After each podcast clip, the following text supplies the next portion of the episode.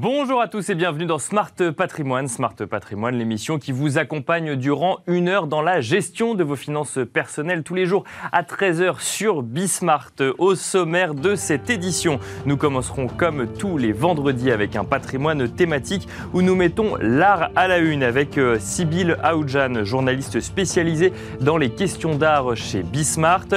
Nous recevrons ensuite euh, Jean-Daniel Compin, le cofondateur et commissaire général de BAD avec qui nous parlerons de la première édition euh, de cet événement, le Bordeaux Art Plus Design, mais aussi du monde du design, dont euh, nous n'avons pas encore parlé dans cette émission. Et puis dans Enjeu patrimoine, nous décrypterons un investissement moins connu que le livret A, l'assurance vie ou le PER. Nous parlerons des FIP, les fonds d'investissement de proximité, avec un focus sur une déclinaison de ces FIP, les FIP Corse et Outre-mer. Nous en parlerons avec Maxime Camus, le cofondateur et directeur général de Grisby.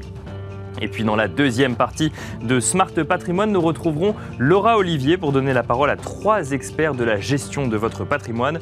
Au programme la gestion responsable, les fonds diversifiés ou encore une chronique de Jérôme Russac sur l'épargne des Français. Smart Patrimoine, c'est parti.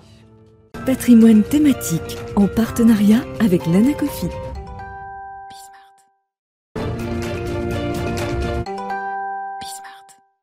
Et on commence donc avec patrimoine thématique, un patrimoine thématique, je le disais en introduction, consacré tous les vendredis euh, au monde de l'art. On essaye avec Sybille Aoudjan, journaliste spécialisée sur les questions d'art au sein de Bismart, de mettre l'art à la une. Bonjour Sybille. Bonjour Nicolas. Bienvenue sur euh, ce plateau. Alors, euh, bah, par quoi commence-t-on pour parler de cette semaine dans le monde de l'art? Alors cette semaine a été publié le rapport Deloitte Art and Finance qui euh, analyse toute l'année 2020. Alors pour eux déjà, les richesses sont là et cela va sûrement se retrouver dans le monde de l'art. Après on a bien sûr les grandes lignes habituelles dont on traite depuis le début de cette rentrée. Le marché qui se tourne vers l'Est, l'Asie qui représente 22% des revenus des ventes aux enchères.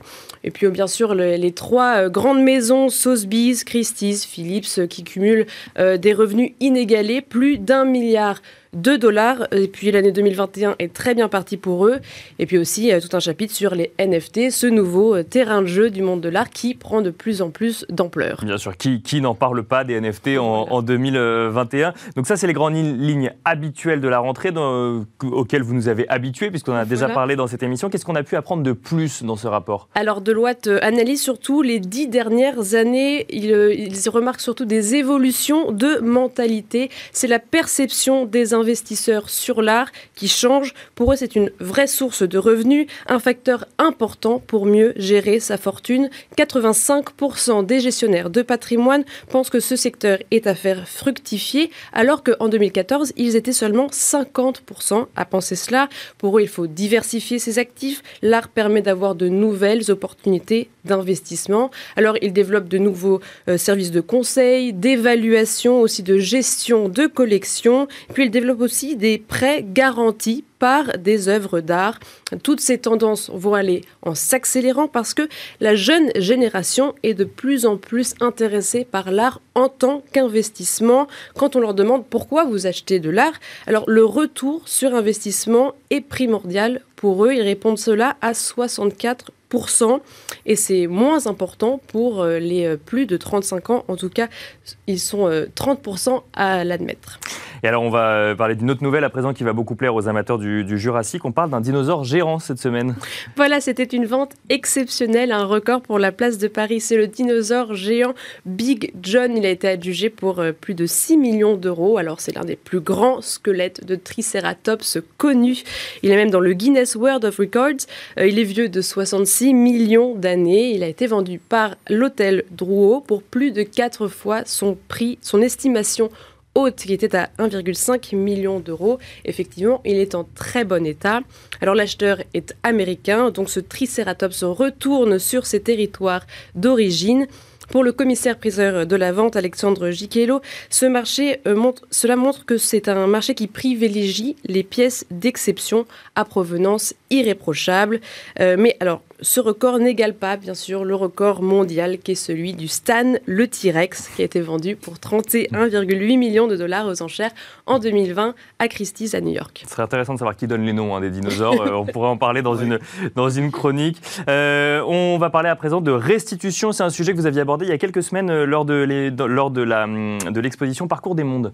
Voilà, en fait, donc au Quai Branly, en ce moment même, a lieu l'exposition des 26 œuvres qui retourneront au Bénin. Ce sont des statuettes, des trônes, des objets royaux, un butin de guerre par les troupes françaises lors du sac du palais d'Abomey en 1892. Alors le sujet des restitutions a été remis sur la table par Emmanuel Macron en 2017 lors d'un discours au Burkina Faso. Il annonçait sa volonté de restituer les œuvres au patrimoine africain. Plus exactement, il disait le patrimoine africain doit pouvoir, être exposé en Afrique. Alors, les sujets des restitutions fait un petit peu grincer les, dents du Sénat en ce moment parce que normalement, une restitution doit être validée, approuvée par le Parlement en vertu de l'inaliénabilité des collections acquises par des musées. C'est-à-dire que c'est l'impossibilité de vendre des biens conservés par des établissements culturels nationaux. Sauf que là, l'ordre n'est pas forcément très bien respecté. Les décisions diplomatiques passe avant le Parlement. Et quelle réaction du Sénat alors, euh, Alors le Sénat dénonce des restitutions en catimini et va faire une proposition de loi pour encadrer tout cela. Euh, il propose un Conseil national de réflexion sur la circulation et le retour de biens culturels extra-européens. Tout cela serait mené par euh, une instance de 12 membres qui pourrait être saisie par des États étrangers s'ils en font la réclamation. Puis aussi d'un autre côté, on peut avoir des collectionneurs qui peuvent être inquiets s'ils veulent prêter leurs œuvres à des musées et aussi euh, ils pourraient être plus frileux pour de futures acquisitions. Merci beaucoup, euh, Sybilla Ojan, d'avoir euh, mis euh, à l'honneur les actualités du monde de l'art cette semaine. On reste dans le monde de l'art. On va parler du BAD, du Bordeaux Art Plus Design. Et pour cela, nous avons le plaisir de recevoir en plateau Jean-Daniel Compin. Bonjour, Jean-Daniel Compin. Bonjour. Bienvenue sur ce plateau. Vous êtes le cofondateur et commissaire général de BAD Plus, donc Bordeaux Art Plus Design. vous avez été avant, je le rappelle rapidement, directeur général du pôle culture, luxe et loisirs du groupe RID pendant 20 ans, donc euh, une, expérience dans euh, l'organisation euh, d'événements ou d'expositions. bas de plus, ça n'est pas sans rappeler le Paris Art plus Design. Il y a un lien entre les deux, il y a une, ou deux, deux événements distincts?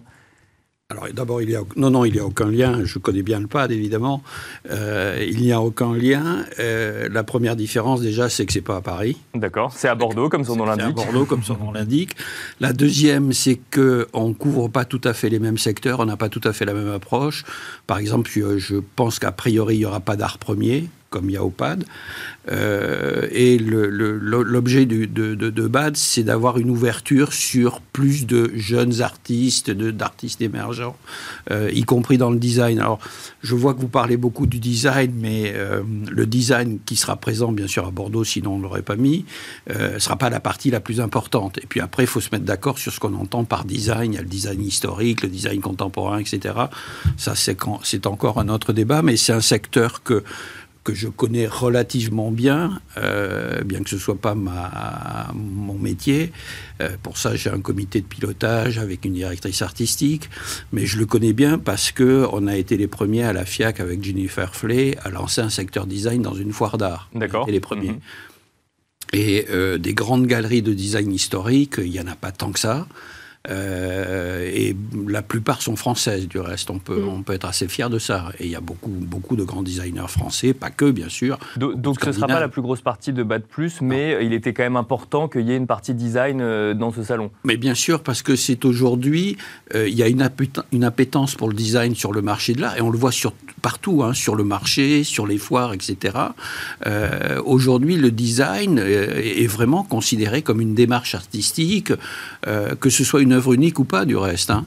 Mais aujourd'hui, vous avez beaucoup de collectionneurs euh, qui sont des collectionneurs qui achètent de la peinture, euh, euh, de la sculpture, etc., qui achètent aussi du design parce qu'il y, a des objets qui sont vraiment des œuvres d'art. Mais c'est une tendance qui est assez récente. Hein, c'est pas si vieux que ça. Hein. Et par rapport à, à ça, ça c'est un salon qui a presque 25 ans d'histoire. Là, vous créez un nouveau salon. Qu'est-ce qu'on apporte aujourd'hui quand on crée une nouvelle foire? Qu'est-ce qui est différent pour s'adapter, bien sûr, à, à, la nouvelle génération alors ça, c'est une très bonne question que, évidemment, tout le monde nous pose, parce qu'il faut quand même savoir que dans de, sur le marché de l'art, il y a plus de 300 salons dans le monde. Donc il y en a, selon moi, avec le recul, euh, au moins 200 qui servent à rien. Donc on pourrait me reprocher, et, c'est une question auquel j'ai déjà eu droit, euh, pourquoi un salon de plus? Bon. La, réponse, elle est relativement simple, c'est que de plus en plus aujourd'hui, je connais beaucoup de collectionneurs évidemment, de plus en plus les, les grandes foires bougeront pas à condition qu'elles évoluent. Et quand je parle des grandes foires, c'est FIAC, Art Basel, Freeze, etc. Bon. En revanche, les, faire des foires en région, euh, ça a un intérêt limité. Sauf, et c'est ce que nous allons faire, sauf si vous, faites, vous en faites une foire internationale. Et c'est la raison pour laquelle on est à Bordeaux. C'est pas parce que je suis bordelais. Euh, je regarde la faisabilité du projet avant tout. Euh, mais connaissant bien Bordeaux, Bordeaux est après Paris la seule grande ville française connue dans le monde entier tous les week-ends, vous avez des jets privés qui arrivent avec des Américains, des Allemands, des Italiens, etc., qui viennent acheter du vin. Oui, c'est ce que j'allais dire, c'est pas forcément connu pour le monde de l'art, pour le coup, c'est connu plus pour le, monde viticole. Oui, sauf que c'est en train de changer. Et ça, parce que, pour vous donner un exemple, euh, le CAPC à Bordeaux, qui est un, centre d'art contemporain, a été un des premiers à être créé en France avec Villeurbanne, et il va, il va y avoir 50 ans. Donc l'art contemporain à Bordeaux est très présent. Et les galeristes, et notamment les grands, savent très bien qui sont les grands collectionneurs à Bordeaux. Moi, je les connais aussi, bien sûr, quand vous allez dans des grandes propriétés, je ne vais pas citer de nom pour pas me fâcher avec euh, qui que ce soit, mais euh, ce que vous voyez, les collections que vous voyez dans les vignes, l'art dans les vignes, c'est un thème qu'on a repris du reste dans notre euh, pour Bad, c'est extraordinaire. Et il y a un potentiel et certains d'entre eux que je connais bien me disent en fait c'est une capacité d'attraction, les gens viennent pour voir nos collections et en repartant, souvent ils achètent du vin. Bon, il faut savoir qu'il y a, 131 grands crus classés à Bordeaux, donc qui ont certains moyens, et vous avez à peu près 7000 propriétés qui sont tous des clients potentiels. Et pour vous, les, territoires, c'est en tout cas, il y a beaucoup de potentialités dans les territoires pour euh, pouvoir euh, diversifier les foires et faire de Paris, euh, enfin que ce soit moins centralisé en tout cas. C'est ce qui est en train de se passer. Hein. C'est ce qui est en train de se passer. Alors après, faut euh, euh, faut avoir vraiment euh, une, différence, et puis il faut être capable aussi de démontrer qu'il y a un potentiel. Comment on peut marquer la différence? Bah, la différence, c'est dans l'approche qu'on peut avoir. Déjà, nous, le, le, thème qui a été choisi par les directrices artistiques, c'est l'axe de la modernité. La modernité, elle a démarré dans l'art. Elle, elle a, démarré quand? Elle a démarré à l'ère industrielle, avec l'art nouveau, l'art déco. Donc, on couvre cette période jusqu'au design contemporain. Ce qui, moi, ce qui me paraît plus intéressant aujourd'hui, c'est plus le design contemporain que le design historique, qui est déjà très couvert, connu, etc. Justement, le... et très cher. Qu'est-ce qu'on peut donner comme, euh, comme limite au, design Parce que c'est vrai qu'on peut penser à, plein de choses. Euh, tout meuble en soi peut être euh, du design. Euh, qu'est-ce qui est. Oui, non. On ne fait, fait pas le salon. un petit peu provocatrice. Mais... Non, non, non, mais ça ne me gêne pas. Non, non, mais on ne fait pas le salon du meuble. c'est ça votre question. Salon du design. je voulais avoir votre point de vue du coup. Non, mais c'est des. Alors d'abord, il faut savoir que les, les galeries qui seront présentes à BAT sont sélectionnées par le comité. D'accord? Euh, auquel je participe pas. J'ai pas cette légitimité, moi, artistique, pour dire ça c'est bien, ça c'est pas bien. Je peux avoir un avis, mais je, n'interviens pas là-dessus. Donc, ce qu'on va privilégier, c'est le, plutôt des pièces uniques et plutôt des jeunes designers. Mais vous pouvez avoir, et ça a été le cas dans le design historique aussi, des, des pièces qui ont été éditées à cinq exemplaires. Euh, et qui ont été vendus euh, à des prix euh, totalement astronomiques. Ça, veut dire que le design, c'est pas forcément un, objet unique, ça peut être créé en série, être considéré quand même. Non, pas, en série, mais en, plusieurs exemplaires. D'accord. Ça peut être créé en plusieurs exemplaires, mais c'est pas forcément ce qui va nous intéresser le plus. D'accord. oui, on cherche quand même l'unicité de, de l'œuvre. Bien sûr, bien sûr. Et aujourd'hui, avec, enfin, vous avez voulu, vous avez voulu saisir quand même l'explosion du design. C'est quand même des ventes qui se font très bien en ce moment Oui, non, mais c'est pas ça qui nous a, qui m'a amené à créer BAD. Hein. Euh, ça n'est qu'un segment de marché, certes intéressant, mais les chiffres que vous rappeliez tout à l'heure, que je connais et qui sont aussi dans le rapport d'Art Basel, euh, quand vous regardez les volumes, euh, si on ne s'intéressait qu'au design à Bordeaux, Je pense que ça serait prendre un énorme risque, et, ce qu'on ne fera pas du reste.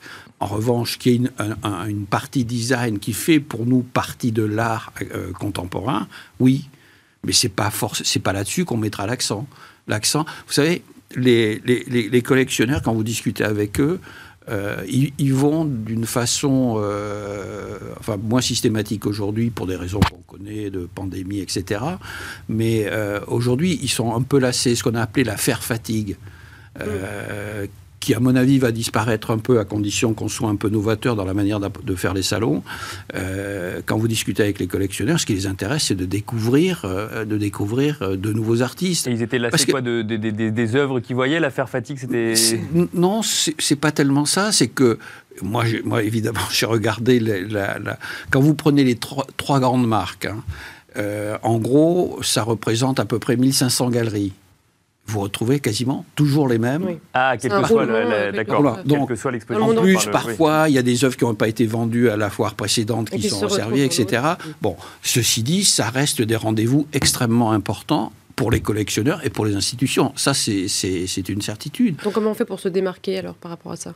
Bah, en, ayant une approche plus basée sur la découverte avec des galeries. Moi, si, je vais prendre, euh, je, ne vais pas citer de nom, euh, mais euh, si des grandes galeries parisiennes que je connais très bien mm. veulent venir à Bordeaux, dont trois que je connais particulièrement bien, qui fournissent les grands collectionneurs bordelais, je vais pas leur dire non. Ce qui m'intéresse, enfin, ce qui nous intéresse plus, c'est d'avoir des niveaux comme ça, mais aussi avoir de, de jeunes galeries, galeries de taille intermédiaire il y a de très très bonnes galeries en France. Nous, on couvre l'Europe, parce que je ne me fais pas d'illusions, en 2022, on ne fera pas déplacer le monde entier encore. Euh, ça va prendre un peu de temps, etc. Donc l'idée, c'est déjà d'avoir notamment pas mal de galeries espagnoles, parce qu'il y a des relations très particulières entre Bordeaux et, l'Espagne, d'avoir des institutions espagnoles, etc.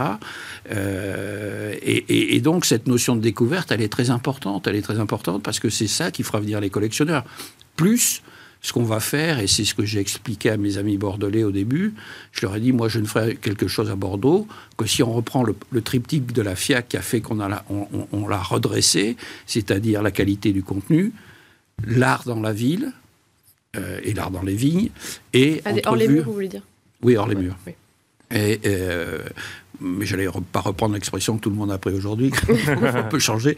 Et puis entrevue, qui est l'équivalent du parcours privé. Et pour ça, on a la chance d'avoir euh, d'avoir un soutien incroyable, mais incroyable, et de la mairie, et des grandes institutions bordelaises qui font partie de notre comité d'honneur, du reste, euh, et avec qui on travaille en permanence. Et à ce degré-là, ça m'était jamais arrivé. Donc c'est mm. quand même très encourageant. Plus les châteaux avec qui on va faire des, dans lesquels on va faire des mm. dîners, des brunchs, etc. Et c'est ça qui va faire venir les collectionneurs étrangers. Eh ben, on vous, on vous le souhaite. En tout cas, euh, Jean-Daniel euh, Compin, je rappelle que vous êtes le cofondateur et commissaire général de BAD Plus, donc Bordeaux Art Plus Design. Merci d'être venu. Merci à vous de m'avoir reçu. Merci également Sybilla Oudjan pour l'art à la une du coup et cette mise en valeur du monde de l'art comme tous les vendredis dans Smart Patrimoine. Et quant à nous, on se retrouve tout de suite dans Enjeu Patrimoine.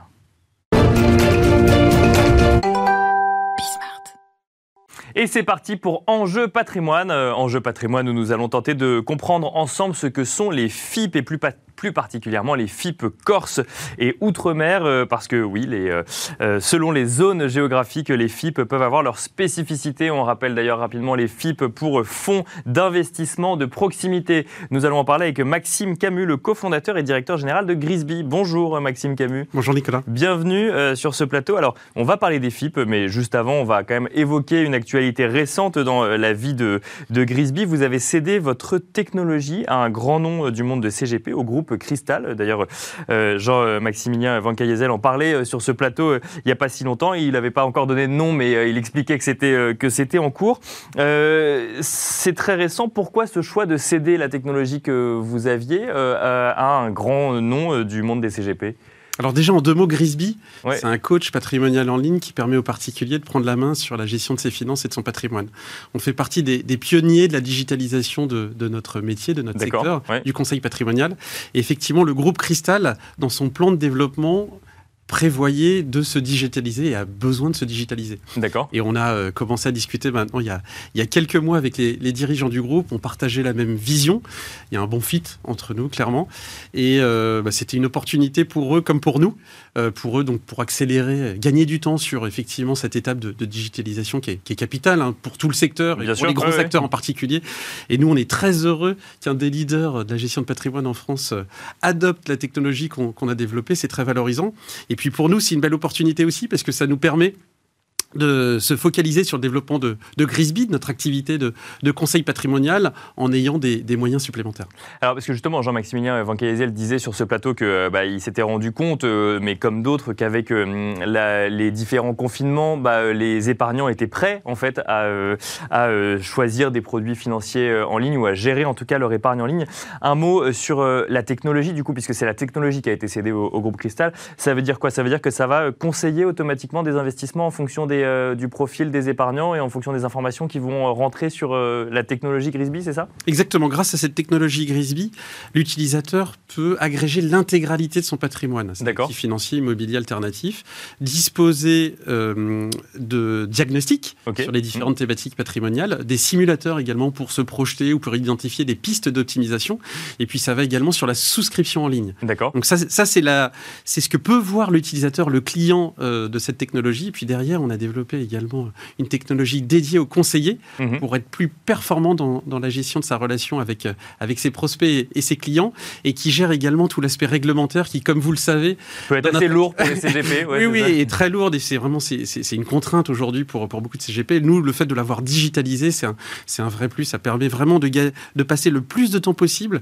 sur la phase d'accompagnement et de conseil du client et vraiment de, donc sur l'activité à valeur ajoutée. Et c'est euh, les conseils sont automatisés ou il y a des CGP derrière qui, euh, qui disent bah là, pour, vous pourriez investir en immobilier ou là plus en SCPI ou là plus en private equity Alors ça, c'est une activité qu'on fait depuis 5 ans. Déjà, nous, on accompagne à distance nos, clients à travers Grisby depuis 5 ans et cette session ne change rien. Je oui, bien sûr. je parle de la technologie. Et, cette technologie, en fait, ce qu'il ce qu'il faut comprendre, c'est que c'est une vraie complémentarité entre d'un côté une expérience en ligne, à travers la technologie que je viens de présenter en quelques mots, et puis derrière l'accompagnement par un humain, un expert, un conseiller patrimonial.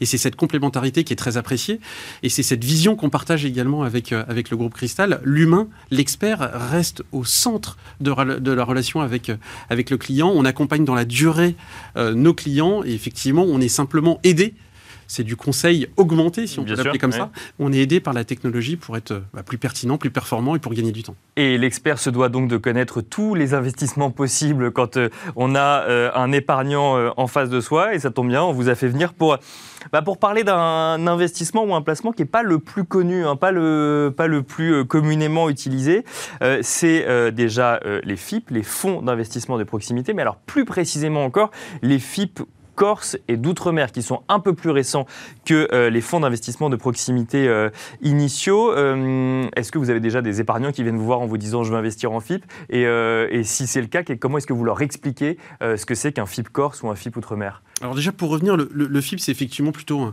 un, produit qu'on pourrait qualifier de niche. D'accord. C'est effectivement pas un produit très grand public et qui s'adresse pas à tout le monde. Euh, le FIP a été créé en 2003. Le FIP Corse, c'est plus récent, effectivement, existe depuis 2007. Et le FIP Outre-mer est à la disposition de tous les épargnants, euh, en tout cas tous les résidents fiscaux français depuis 2017. Donc effectivement, c'est assez récent et notamment pour le, le FIP Outre-mer. Et c'est pour ça que c'est pas non plus très connu. Il y a quelques milliers en France de contribuables, d'investisseurs qui, qui euh, profitent de ces dispositifs chaque année. Le FIP, c'est un dispositif de private equity. Ça permet d'investir dans ce qu'on appelle les sociétés non cotées, et plus particulièrement des petites et moyennes entreprises régionales. Ok. Euh, D'où de proximité finalement. Et c'est exactement ça. Et euh, les FIP Corse ont été créés en 2007 parce qu'avant 2007, aucune PME Corse, et c'est bien dommage, euh, n'avait pu profiter de ce dispositif. Oui, parce que parce qu'il y avait une, histoire de, de région de, de région adjacente. On pouvait investir dans la région voisine ou dans sa région et puis, bah, comme la Corse est entourée d'eau, on pouvait mécaniquement pas investir en Corse. Et c'est la même chose pour l'Outre-mer. Bien sûr. effectivement, les départements et collectivités d'Outre-mer. Donc, il y a les FIP Corse qui ont été créés en 2007, les FIP Outre-mer également, avec une incitation fiscale un peu plus intéressante. Aujourd'hui, les FIP, pour y revenir, si j'investis dans un FIP, euh, je bénéficie d'une réduction d'impôt de 25% du montant que j'investis. D'accord. Avec un plafonnement, si je suis une personne seule, je ne peux pas investir plus de 12 000 euros. En couple, plus de 24 000 euros. C'est le cas pour les FIP, FIP Corse ou FIP Outre-mer.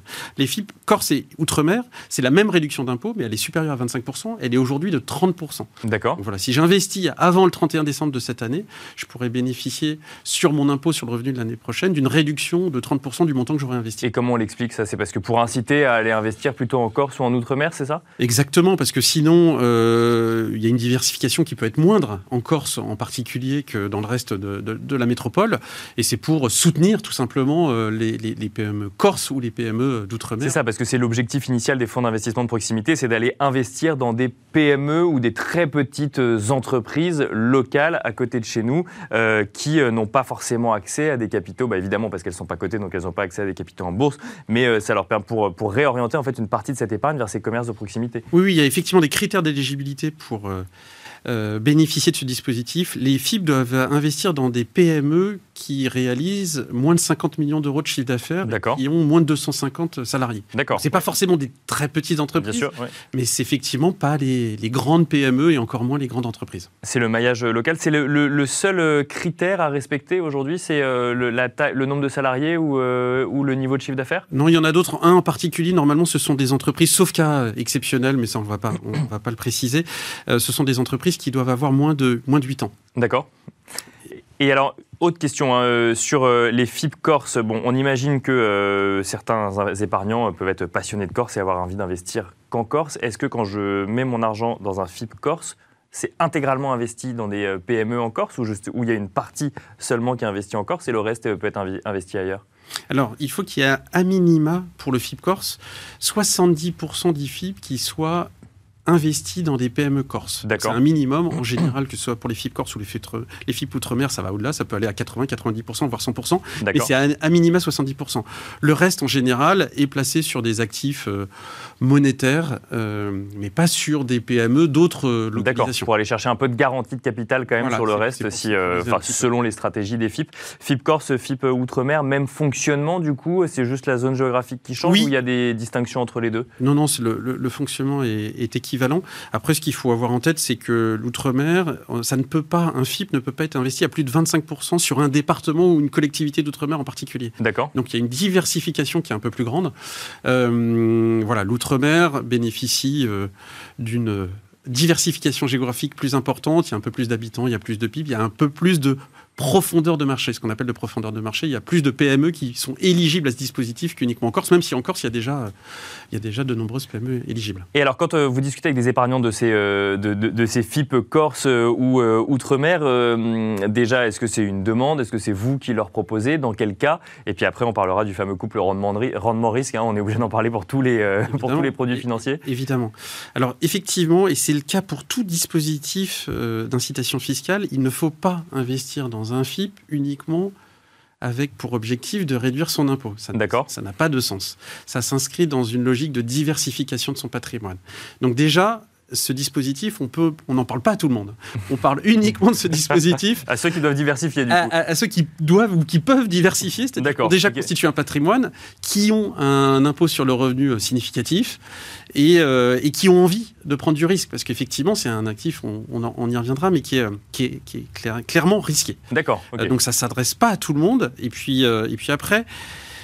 C'est également un dispositif qui s'adresse à des particuliers qui veulent donner du sens à, leur, euh, à leurs investissements. Si j'investis dans un FIP Corse ou dans un FIP Outre-mer, ça, ça, s'accompagne d'une réflexion. J'ai envie de soutenir euh, l'économie de la Corse ou de l'économie d'outre-mer. Clairement, ça doit faire partie de, la réflexion. C'est pas, on fait pas ça froidement il faut pour réduire son impôt. Un, attrait finalement quand même pour euh, la Corse ou, ou l'outre-mer, ou en tout cas une envie de soutenir effectivement le, maillage économique local. La plupart du temps, c'est ça, et c'est bon de l'avoir, de, voilà, de, de, bien comprendre. Il faut comprendre le produit et puis, il faut avoir effectivement euh, cette envie de soutenir euh, l'économie locale de, ces régions. Très rapidement, il nous reste euh, quelques secondes. Le couple rendement-risque, vous nous avez dit, c'est clairement risqué.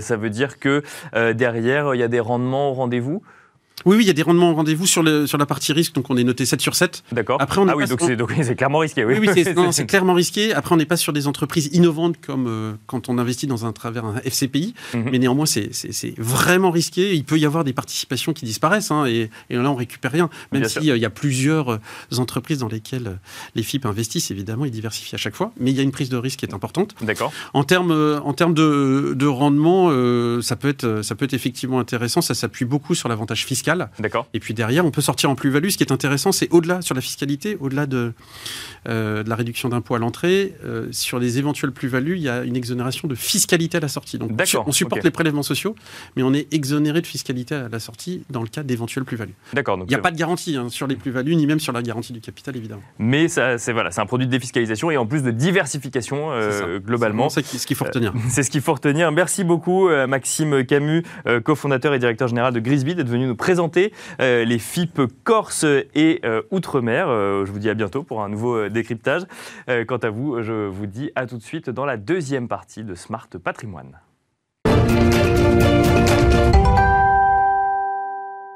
On enchaîne avec la deuxième partie de Smart Patrimoine, une deuxième partie en partenariat avec Club Patrimoine où chaque jour nous donnons la parole aux experts de votre gestion patrimoniale et nous avons pour cela euh, le plaisir d'avoir été rejoint par Laura Olivier, journaliste chez Club Patrimoine. Bonjour Laura. Bonjour Nicolas, bonjour à tous. Aujourd'hui au sommaire dans le Club Macro, euh, nous allons parler d'investissement euh, responsable. Est-ce que c'est la bonne solution pour passer les crises? C'est dans un instant avec Stéphane Prévost, directeur général de la financière responsable.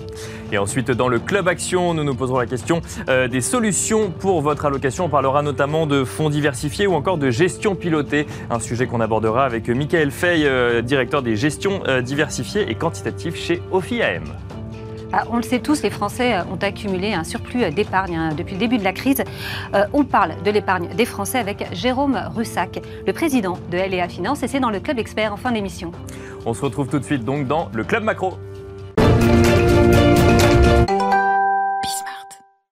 Et merci de regarder le Club Macro. Aujourd'hui, nous allons parler euh, d'investissement socialement responsable. Est-ce que c'est euh, la solution euh, pour passer les crises? On en parle avec Stéphane Prévost, directeur général de la financière responsable. Bonjour Stéphane. Bonjour. Bonjour, bienvenue. Merci. Alors, c'est vrai, on, le sait maintenant, on connaît même les chiffres. Sur un an, les chiffres des encours de l'investissement responsable ont progressé d'environ 32%. Donc, la crise, visiblement, a été un accélérateur. Donc, est-ce que c'est une solution pour passer les crises? J'imagine que c'est peut-être une partie de la réponse, mais qu'est-ce que vous en pensez, Stéphane? Oui, l'augmentation des, encours sur, les, sur la partie euh, sur les fonds ISR correspond euh, alors aussi à, une augmentation du nombre de fonds qui se sont fait euh, labelliser, bien, mhm. bien évidemment, mais il y a eu un engouement de la part des, des, clients au regard de, la communication qu'on a pu avoir et du constat des, bonnes performances des fonds ISR à travers la crise, puisqu'on a vu que certains fonds euh, d'une façon générale, avaient pu amortir les phases un peu difficiles qu'on a connues sur les marchés actions, mhm. mais ont également euh, ensuite pu montrer une, une, performance tout à fait euh, satisfaisante lors, de la, lors de la phase de la reprise. Donc l'ISR, les, probablement à cause de son caractère long terme, a, a, bien passé cette phase inédite qu'on a connue à travers la, la crise sanitaire. D'accord, donc les fonds, les, les performances des fonds ISR ont été meilleures oui, elles ont, les, beaucoup de fonds ISR ont surperformé les, indices et mhm. plusieurs études et plusieurs cabinets de, de conseil, notamment, ont, pu démontrer cette surperformance euh, qu'on avait euh, de façon euh, assez remarquable. Alors probablement que la partie, la caractéristique ESG, e le fait que des entreprises qui sont depuis longtemps très avancé en termes de pratiques sociales, en termes de pratiques de gouvernance. Donc sur le social, c'était protéger la santé des salariés et puis mhm. modifier l'organisation des entreprises. Quand les États ou les, autorités publiques décident d'un seul coup de stopper l'activité, euh, mais aussi toute l'organisation de la chaîne de valeur dans vos relations avec vos fournisseurs et vos sous-traitants. Quand vous avez des pratiques qui sont très installées, qui sont bonnes, qui mhm. sont plutôt vertueuses, et que vous gérez ces, des enjeux de, de, long terme, eh bien vous êtes peut-être plus en capacité d'avoir une flexibilité, une bonne adaptation à la fois, je dirais, dans la phase compliquée, mais également, ça vous donne un facteur d'agilité probablement dans, dans, la reprise. C'est l'explication que vous voyez, c'est la capacité d'adaptation parce que la prise en compte de performances extra-financières permet en fait d'être de, d'être plus agile finalement chez, dans, au sein de ces sociétés, même quand on parle d'une très très grosse entreprise Oui, oui, oui, mais c'est particulièrement les grosses entreprises hein, d'ailleurs, sur les, les, fonds ISR avec des, ce qu'on appelle les grandes capitalisations boursières, euh, qui sont historiquement quand même très avancées dans la communication d'indicateurs euh, extra-financiers, et ce qui nous permet, nous, de justement, de pouvoir apprécier les pratiques euh, et la façon dont elles vont intégrer ces enjeux en, en, amont. Et je crois que la, la, la crise a, aujourd'hui, quand on regarde le parcours boursier des, des, fonds, alors bien sûr, après, il y a des différences dans les processus de gestion, on y reviendra peut-être. Il y a des différences dans les choix des gérants, mais globalement, euh, la partie ISR dans les fonds actions a, quand même euh, bien passé euh, cette période et a surperformé assez généralement les, les, marchés. Justement, chez vous, Stéphane, l'ISR, qu'est-ce que ça veut dire, justement, c'est la financière responsable? Alors, la financière responsable. Quelque chose qui Oui, je pense que nous, nous développons une gestion de conviction avec des choix très, très, très concentrés qu'on applique sur des valeurs de, de croissance.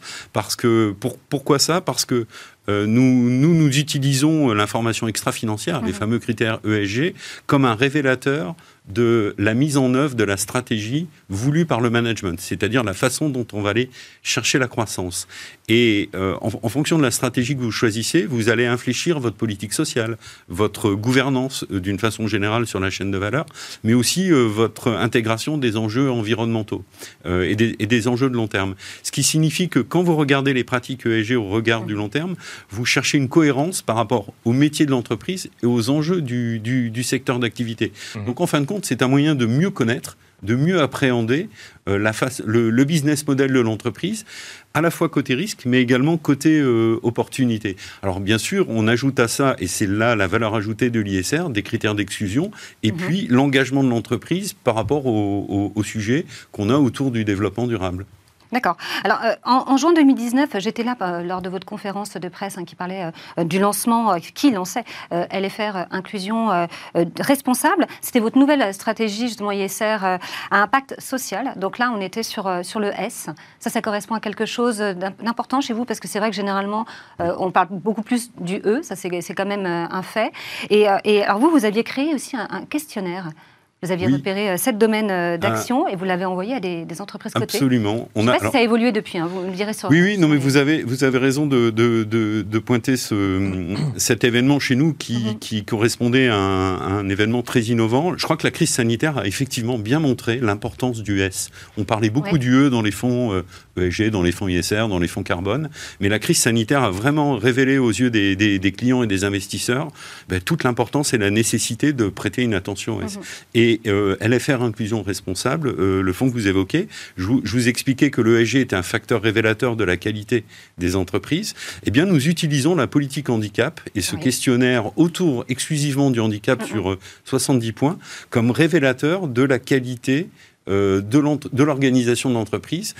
Pourquoi? Parce que quand une entreprise s'intéresse à intégrer la différence, que l'on a, euh, vis-à-vis des publics en situation de handicap, eh bien, elle travaille sur l'ouverture de sa culture d'entreprise et elle est obligée d'avoir une flexibilité, une souplesse, de modifier son organisation sur l'ergonomie des postes, mais aussi d'avoir une communication en interne.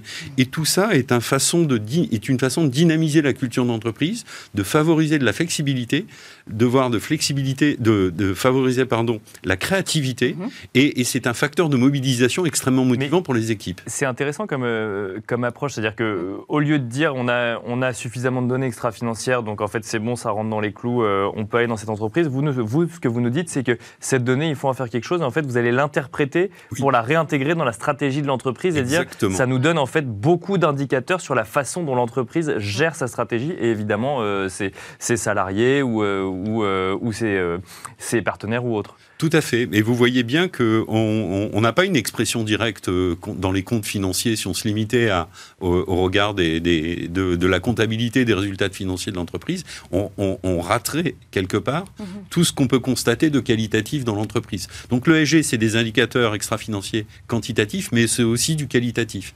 Et, je crois que dans notre approche, la valeur ajoutée de la financière responsable, c'est justement d'être en capacité d'intégrer euh, ces deux aspects. Et aujourd'hui, l'innovation que l'on a sur ce fonds mhm. d'inclusion de personnes en situation de handicap, c'est vraiment d'avoir une thèse d'investissement qui est construite en amont dans l'analyse des entreprises, euh, sans découpler euh, ça du métier euh, ni des enjeux de développement durable, de, pouvoir mixer les deux et d'avoir une capacité à sélectionner des, valeurs en la matière. Encore faut-il avoir la donnée. justement, vous allez nous dire si c'est toujours les bons chiffres. Vous aviez envoyé un, questionnaire à plusieurs entreprises cotées, donc 51 avaient répondu, 14 avaient refusé. Ça, c'est toujours les chiffres. Oui, ils ont beaucoup augmenté. Hein. Euh, c'est-à-dire que l'année dernière, la campagne d'envoi des questionnaires, on était sur 350 sociétés en Europe et on était à peu près sur 200 réponses reçues. On, voit aussi que le fait de questionner, le, pouvoir de la question, euh, permet de faire avancer un certain nombre de sujets. Et on voit d'année en année, alors on a, on a toujours des entreprises qui refusent de, de communiquer là-dessus et c'est leur choix, mais on a de plus en plus de sociétés qui se mobilisent autour des sujets et on voit les progrès qu'elle réalise sur un certain nombre de sujets. Donc là, ce qui est très intéressant pour nous, c'est d'avoir une capacité à faire de l'engagement. Et je ne vous cache pas que nous réfléchissons, que nous travaillons beaucoup sur la notion d'impact, de voir comment on peut, à partir du moment où on a engagé un dialogue avec l'entreprise et qu'on constate qu'on peut avoir des progrès, mhm. voir si on peut évoluer et avancer pour montrer à nos clients que le fait de discuter des sujets très ouvertement dans une approche discrétionnaire et, positif peut permettre de faire progresser euh, un enjeu de société, là en l'occurrence euh, l'emploi de personnes en situation de handicap. Oui, c'est ça. Euh, c'est sur les femmes aussi. Hein, je sais que euh, vous aviez également, euh, enfin, c'était dans le questionnaire, hein, il y avait la différence de salaire homme-femme. Le taux de réponse était très décevant à l'époque, moins de 20%. Ça, ça a bougé aussi. Oui, ça, ça, a augmenté légèrement, mais on est encore sur une page blanche à écrire. Et là, c'est dans, dans, dans, ce sujet de, de diversité, d'égalité. alors en France, on a une législation qui fait avancer les choses, donc ça bouge un petit peu plus vite. Mais on mhm. constate que dans les autres pays européens, c'est toujours encore un sujet sur lequel il y a beaucoup de, de progrès en termes de, publication d'informations de la part des, entreprises. Donc c'est vrai que vous l'aviez euh, passé avec, euh, avec vos fonds, donc euh, j'en ai regardé deux, vous étiez positif en 2020, donc ça a quand même bien, bien, bien progressé là en 2021, donc effectivement vous ne faisiez pas partie des fonds qui ont fini en négatif, donc la crise, vous l'aviez passée, c'est vrai, d'une, d'une, c'était quelque chose de plus ou moins tranquille pour vous, enfin tranquille, c'est certainement pas le mot. Financièrement, si financièrement, voilà, financièrement en tout cas, pas de pas de drame à noter. Là, euh, aujourd'hui, Qu'est-ce que si une nouvelle crise, pas qu'on soit sorti de celle-ci, euh, se présente, à votre avis, qu'est-ce qui va pouvoir euh, vous permettre encore une fois de vous distinguer et de ressortir avec des performances positives? C'est vrai qu'en 2020, on a eu des performances positives pour un marché qui était à moins 4. En 2021, si je regarde sur un an glissant, on est à plus 32%, 32,8% sur l'effet euro développement durable. Pour donner une idée, le, le MSCI EMU Responsible, il est à, plus de 29%. Euh, on a euh, donc un bon comportement et c'est assez gratifiant pour nos clients.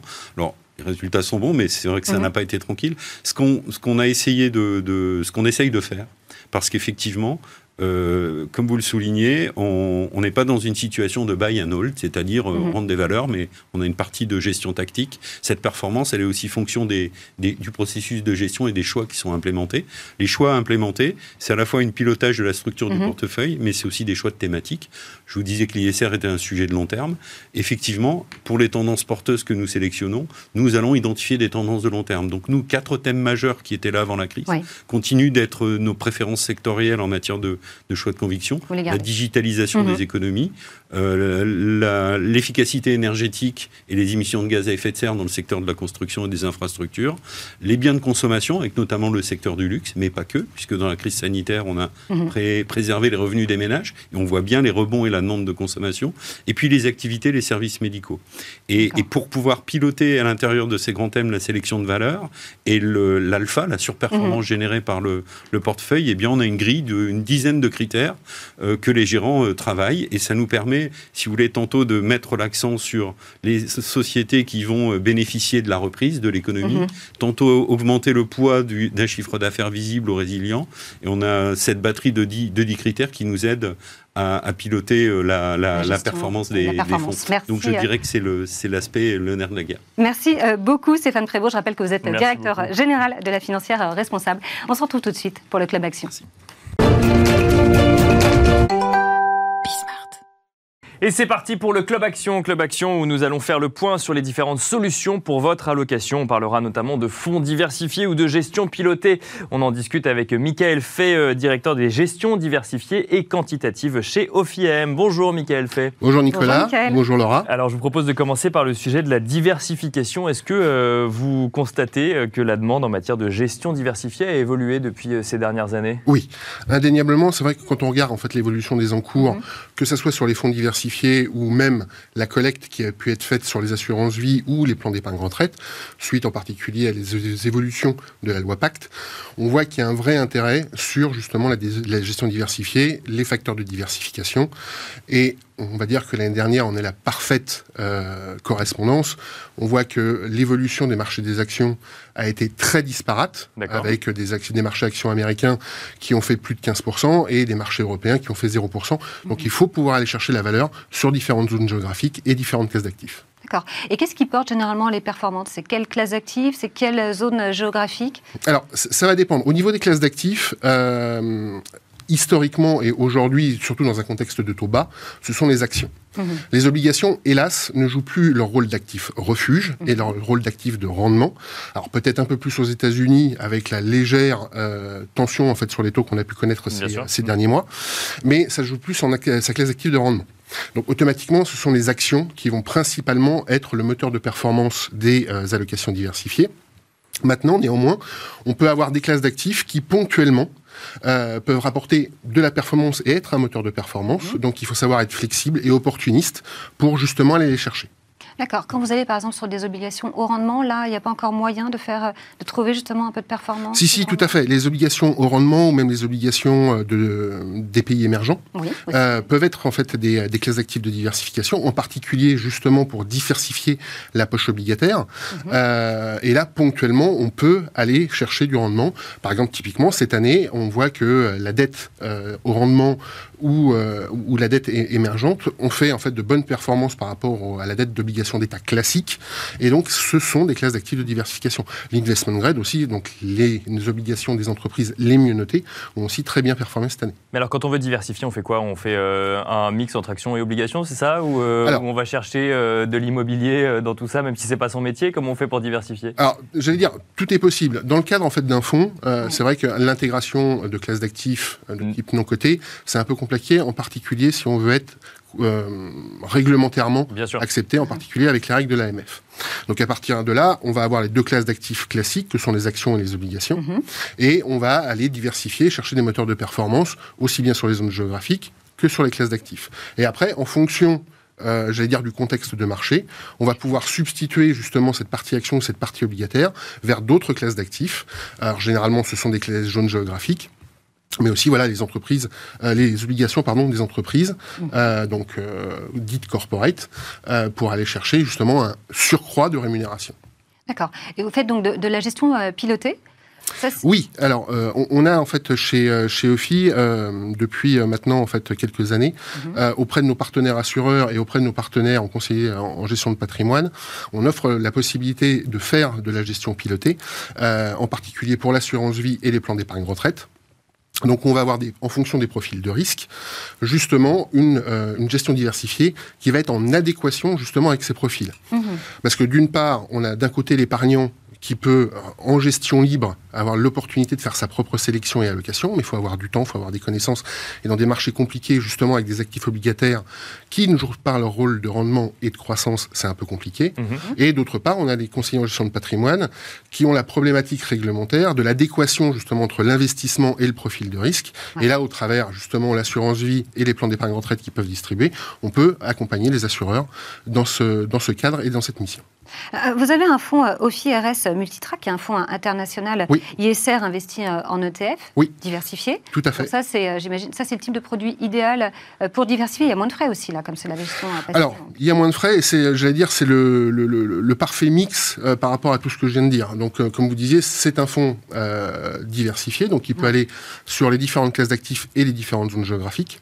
Donc ça, on va aller pouvoir chercher les différents moteurs de performance et les différentes opportunités sur le marché. C'est le premier point. Mhm. Comme vous disiez, c'est un fonds qui est investi exclusivement en ETF. Euh, donc ça va permettre, un, de réduire les coûts, et ça va permettre, deux, aussi d'apporter beaucoup de lisibilité. Pourquoi? Parce que quand on va chercher justement des classes d'actifs de diversification et des opportunités sur le marché à court terme, on peut difficilement demander à un gérant actif externe de mhm. faire de la surperformance sur du court terme. Donc justement, le fait de le faire en ETF va permettre d'apporter de la flexibilité, le fait d'y aller et d'apporter un message simple.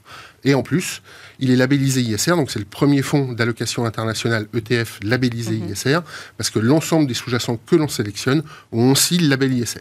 Alors juste un petit mot, euh, effectivement, quand on parle d'un fonds et euh, que vous nous expliquez pourquoi vous êtes aussi convaincu par ce fonds, il faut quand même rappeler qu'il y a du risque hein, quand on y investit, toujours. Tout à fait.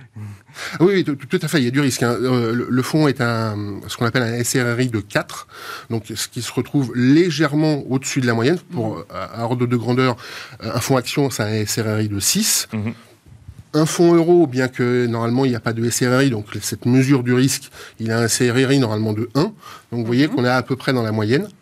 Et c'est justement cette diversification, car il faut jamais l'oublier, la diversification permet d'ajuster le risque par rapport au rendement. Euh, et donc, c'est cette diversification qui nous permet d'avoir un SIRR de 4 et d'avoir un risque mesuré, malgré en fait la possibilité d'aller chercher le rendement sur les différentes classes d'actifs et zones géographiques. D'accord. Euh, en, 2020, vous aviez fait 12, 60, presque 13 de performance. Comment c'est possible ça? Alors, justement, c'est le, facteur de, de la flexibilité et d'aller chercher en fait les opportunités. Euh, en 2020, on avait commencé l'année en étant relativement prudent. Euh, donc, on avait autour d'un peu moins de 50% d'actions en fait en mhm. portefeuille, sachant qu'on peut varier entre 20 et 80. Et, euh, et en mars, euh, pendant la chute des marchés, quasiment mi-mars, nous avons pu en fait remettre sereinement du risque. Parce que flexibilité, souvent, je vais être très honnête avec vous, mhm. euh, on pense souvent, bon, bah, quand les marchés vont baisser, on va être autour de 20%, et quand les marchés, on va être autour de 80, quand les marchés vont monter, on va être autour de 80%. C'est surtout en fait un outil pour le, pour le manager, en fait, pour le, gestionnaire de portefeuille, euh, de gestion du risque. Pourquoi Il n'y a rien de plus, euh, j'allais dire, stressant pour l'épargnant de se dire, bon, bah, je crois au marché action, donc j'en ai 60, 70%, le marché baisse, déjà, bah, on se prend une baisse sur la ouais, et de remettre en fait le gaz à fond, donc d'être à fond les ballons, à 80%, ça devient stressant parce que le marché peut continuer à baisser. on peut avoir une valorisation qui continue à baisser en fait d'autant plus.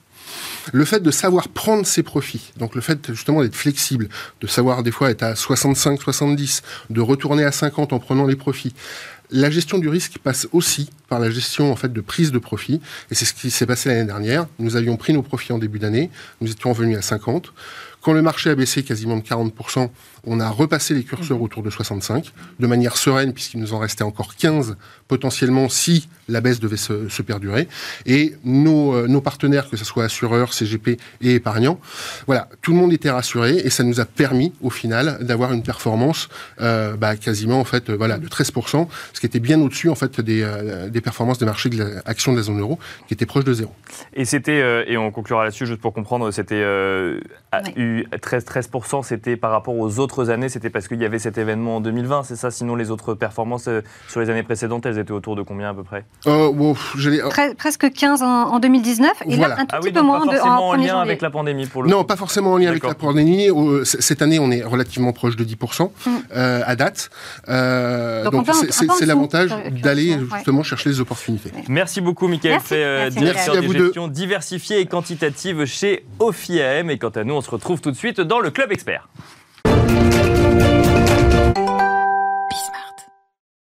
Vous regardez le Club Expert. Aujourd'hui, on va parler de l'épargne des Français avec euh, Jérôme Russac, président de LEA Finance. Bonjour, Jérôme. Bonjour. Bonjour, Laura. Bienvenue. Bonjour, Nicolas. Merci.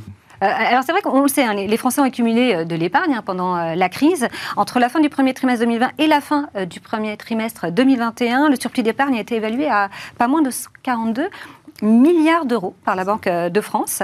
Est-ce que c'est pour autant la fin des problèmes euh, patrimoniaux des Français? Alors non, euh, cette surépargne, à mon avis, ne doit pas masquer des, problèmes qui sont de, long terme pour l'épargne des, Français. Et, mon sujet d'aujourd'hui, c'est cette prise de conscience qui doit intervenir. je, communique beaucoup sur, sur une forme de tenaille qui va venir enserrer les cadres français, les professions libérales, les, les chefs d'entreprise. Cette tenaille, ça va être quoi? Ça va être mmh. une, une pression par le haut avec moins d'accès aux prestations sociales, sans doute euh, prestations de santé, à long terme des problèmes de retraite, et puis par le bas une augmentation des impôts, des taxes. Et, Problème de retraite, ça veut dire qu'on va devoir partir encore plus tard euh, que ce qu'on imaginait? Euh, alors, en ce moment, on est plutôt sur 64. Moi, j'ai entendu Edouard Philippe parler de 67 ans. Je pense que pour les jeunes générations, on parlera sans doute de 70. J'espère pas plus. Oui.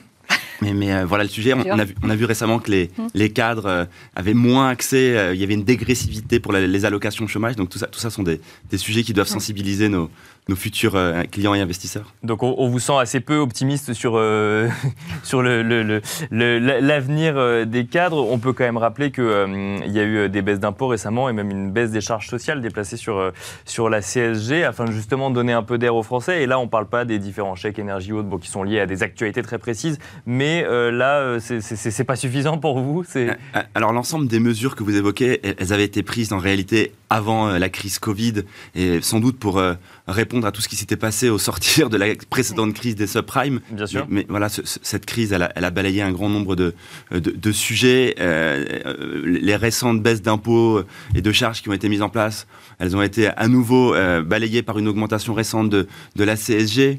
Donc voilà, il, faut qu'il y ait une vraie prise de conscience de la part des épargnants et euh, qu'ils comprennent que les, enjeux sont, sont, cruciaux dans, dans, le, dans le moyen et surtout dans le, dans le long terme. Et là, on ne parle pas de l'inflation J'y arrive. J'y arrive. Et, voilà, cette inflation, alors aujourd'hui, elle est principalement dans les énergies et les matières premières. Mais clairement, euh, alors je ne suis pas l'expert en la matière. Est-ce qu'elle va être présente à court, à moyen, à long terme? Mais on, sait qu'elle va être là. Et, voilà, elle va se retrouver dans l'ensemble des prix. Et, on n'est pas euh, sûr que les salaires vont suivre immédiatement. Donc euh, voilà, cette épargne, il va falloir s'organiser, on va dire. alors, ok, là, pour, votre constat, il y a aussi cette tenaille que, que vous avez évoquée qui va mettre sous pression le patrimoine euh, et l'épargne des Français. Euh, du coup, concrètement, euh, qu'est-ce qu'il faut faire? Il faut, il faut aller voir des spécialistes, des professionnels du patrimoine. Hein. Il y a, des, il y a de nombreux acteurs qui sont là pour vous conseiller, pour organiser votre patrimoine, pour créer du patrimoine. Alors, c'est pas simple, c'est pas simple de s'y mmh. retrouver. on est dans... Généralement, on parle de gérer du patrimoine. Créer du patrimoine, là, tout de suite, c'est plus complexe, non? Alors, même avec quelques centaines d'euros euh, bien placés par mois, on peut se créer du patrimoine en mettant 100, 200, 300 euros par mois. On peut aller se, créer du patrimoine, euh, notamment via de l'immobilier, euh, via de l'emprunt. donc c'est un, un, bon moment pour aller réfléchir à tous ces sujets et, et, voilà, ne pas rater le coche de cette reprise qui est en train de se mettre en place concrètement, euh, si euh, une famille de, cadres, mettons, puisque c'est un exemple qu'on prend depuis le début, veut mettre de l'argent de côté régulièrement et euh, en espérant se constituer un revenu complémentaire pour sa retraite, parce que c'est un sujet, hein, et ça va rester un sujet, comment on fait? Alors, ils sont face à un marché euh, qui est aujourd'hui euh, un petit peu établi. Il est tenu depuis de très longues années par les, réseaux bancaires, les, assureurs, mais ces réseaux sont un petit peu euh, vieillissants. Ils sont pas encore tout à fait adaptés aux, nouveaux usages et donc aux attentes des investisseurs. Il y a une réponse très forte digitale. Hein. on parle beaucoup de fintech dans, nos métiers, mais aujourd'hui, je, caricature un petit peu, mais c'est une forme d'ubérisation du patrimoine. Et, ces gens-là disent pour l'instant, venez investir chez nous, on est, on est les moins chers. Mais, mais voilà. Et, et il y a aussi des conseillers financiers des conseillers en patrimoine. Et, voilà, c'est pas simple de s'y retrouver. Alors justement, sur Smart Patrimoine, on reçoit euh, de nombreux acteurs et beaucoup de, conseillers euh, financiers. C'est pas si simple hein, pour un particulier euh, de trouver la bonne personne. Alors oui, clairement, il faut trouver un, acteur qui va être capable, en, réalité, d'être euh, d'interagir sur l'ensemble des marchés, que ce soit des marchés financiers, des marchés immobiliers, de comprendre les enjeux fiscaux, les enjeux euh, successoraux, patrimoniaux, euh, de manière très large. On parle dans notre métier d'être ouvert à 360 en architecture ouverte. Donc voilà, tout ça n'est pas simple pour l'investisseur de s'y retrouver et des gens comme nous bah, travaillons, j'allais dire, au quotidien pour leur apporter des solutions et, et, et et, et, se former et euh, aller chercher d'investir euh, pour leur apporter les réponses les plus, euh, les plus intéressantes pour eux. très rapidement, il, reste qui pour, afin de se sortir de cette tenaille à la française, du coup? Le CGP, du coup, c'est ça? C'est ce que vous nous dites? Alors, euh, pour, pour, être plus précis dans, dans, dans, ce que je vous dis, euh, voilà, il va falloir éviter euh, l'acteur qui, lui, n'aura pas les moyens d'investir dans le long terme sur de, la digitalisation, de, de, maintenir... Donc le groupe plutôt ou le, ou le gros CGP Alors, on évite l'acteur esselé qui a déjà une, une, sa clientèle et qui est débordé par tous ces sujets les grands groupes aujourd'hui, euh, il y a une tendance, ils sont soit filiales de, groupes bancaires, soit euh, il y a des fonds de private equity qui ont investi chez eux et du coup ils vont avoir un, modèle qui va être pressurisé, ils vont aller vers de l'industrialisation et donc ils vont sans doute perdre avec le temps en valeur ajoutée. Donc il reste des gens comme nous. Je, dis souvent que nous sommes un petit peu comme euh, mhm. le, village gaulois d'Astérix au milieu de cet empire romain. On résiste et on est là pour euh, apporter de la valeur ajoutée à, nos investisseurs et trouver le meilleur dans ce monde. Merci, euh, Jérôme, Russac. Je rappelle que vous êtes président de LEA Finance. Merci pour bah, ce constat pas très optimiste hein, quand même sur l'épargne des Français. Mais bon, il, il reste des solutions. merci à vous également, Laura, de nous avoir accompagnés sur cette deuxième demi-heure de Smart Patrimoine. Merci à vous également de nous avoir suivis et je vous donne rendez-vous euh, lundi, euh, mardi pardon, prochain, lundi étant férié, mardi prochain euh, à partir de 13h sur Smart Patrimoine. Bon week-end.